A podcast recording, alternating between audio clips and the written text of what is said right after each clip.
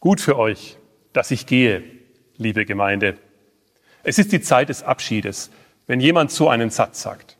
Natürlich tut es jedem gut, wenn den anderen der Abschied nicht leicht fällt. Aber wenn es zu schwer wird, sucht man nach tröstenden Worten und nach einer Aussicht, wie es wieder weitergehen kann. Der Kummer soll nicht zu groß werden. Wir sehen es ja ein, sagen wir, wenn jemand in Ruhestand geht oder vielleicht in die alte Heimat zurückkehrt. Oder er hat eine berufliche Veränderung vor. Gut für dich. Wir gönnen es dir. Es fällt uns schwer, Abschied zu nehmen. Wir sind Freunde geworden, haben uns an das gute Miteinander gewöhnt und wir können es uns gar nicht mehr vorstellen, wie es ohne den anderen weitergehen soll. Hätte er nicht bleiben können? Geht es uns durch den Kopf? Warum nur musste er gehen? Das ist unser Thema in den Tagen nach Himmelfahrt. Wie kann es weitergehen, wenn Jesus geht und seine Jünger zurücklässt? Kann es überhaupt weitergehen und wie? Die Freunde von Jesus sind doch immer noch ständig auf Hilfe angewiesen. Was können sie denn ohne ihn schaffen? In diese völlig unvorstellbare Zukunft sagt Jesus, ich sage euch die Wahrheit. Es ist gut für euch, dass ich weggehe. Denn wenn ich nicht weggehe, kommt der Tröster nicht zu euch. Wenn ich aber gehe, werde ich ihn zu euch senden. Was uns als schweres Ende erscheint, ist in Wahrheit ein neuer Anfang, der die Geschichte von Jesus fortsetzt. Damit wir das nicht missverstehen. Der Tröster ist kein Ersatz Jesus. Er hat keine Gestalt wie ein Mensch. Er ist nicht Nachfolger oder Stellvertreter von Jesus, der jetzt an seiner Stelle mit den Jüngern weiter durch die Lande zieht. Modern gesprochen, aus einer Zentrale heraus die Bewegung führt. Nein, diese Zeit ist vorbei. Genau wie Jesus, der Messias, schon lange angekündigt war, so ist auch der, den Jesus senden wird, schon lange zuvor angekündigt. Es ist der Geist Gottes, der Heilige Geist. Von ihm steht schon im Alten Testament in Hesekiel 36, ich will euch ein neues Herz und einen neuen Geist in euch geben und will das steinerne Herz aus eurem Fleisch wegnehmen und euch ein fleischernes Herz geben. Ich will meinen Geist in euch geben und will solche Leute aus euch machen, die in meinen Geboten wandeln und meine Rechte halten und danach tun. Ihr versteht, durch diesen Geist sind wir getröstet. Wir sind nicht allein. Wir haben einen Beistand und Fürsprecher, so wird er auch genannt. Er wird in uns die Liebe und das Verständnis für Gottes Willen wachsen lassen. Der Glaube wird keine lästige Pflicht sein.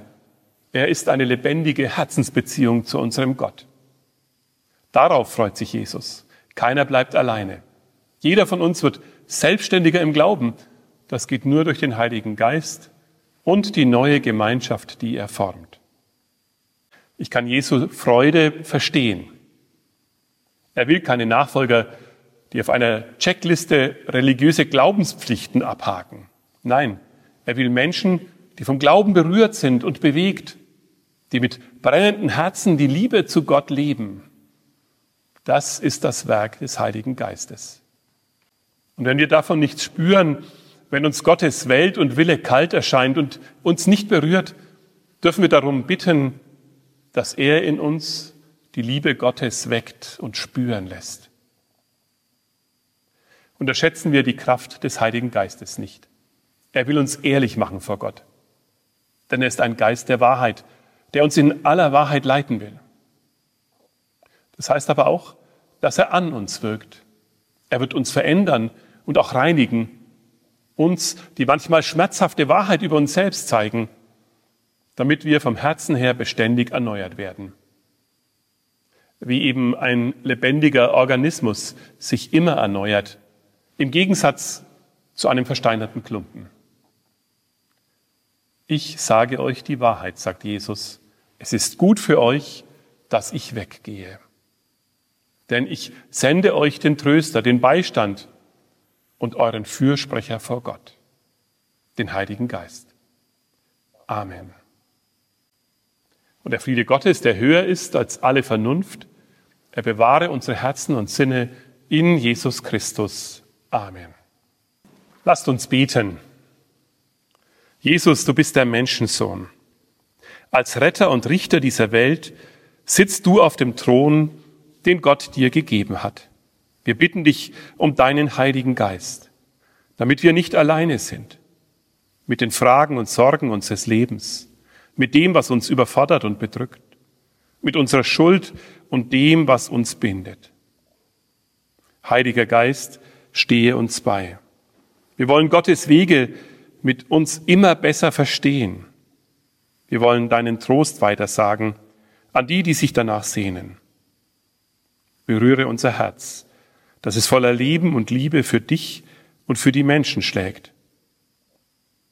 Dass dein Frieden in uns einzieht und wir anderen beistehen können.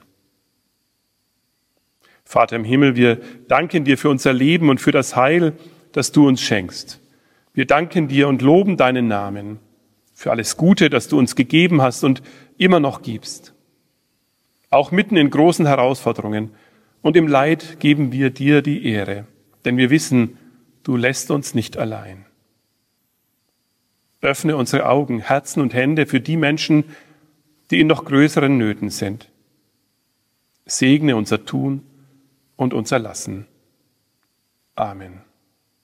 Gemeinsam beten wir, wie unser Herr es uns gelehrt hat. Vater unser im Himmel, geheiligt werde dein Name, dein Reich komme, dein Wille geschehe wie im Himmel, so auf Erden. Unser tägliches Brot gib uns heute und vergib uns unsere Schuld, wie auch wir vergeben unseren Schuldigern und führe uns nicht in Versuchung, sondern erlöse uns von dem Bösen. Denn dein ist das Reich und die Kraft und die Herrlichkeit in Ewigkeit. Amen. So geht nun im Segen unseres Gottes. Der Herr segne euch und behüte euch. Der Herr lasse sein Angesicht leuchten über euch und sei euch gnädig. Der Herr erhebe sein Angesicht auf euch und gebe euch Frieden. Amen.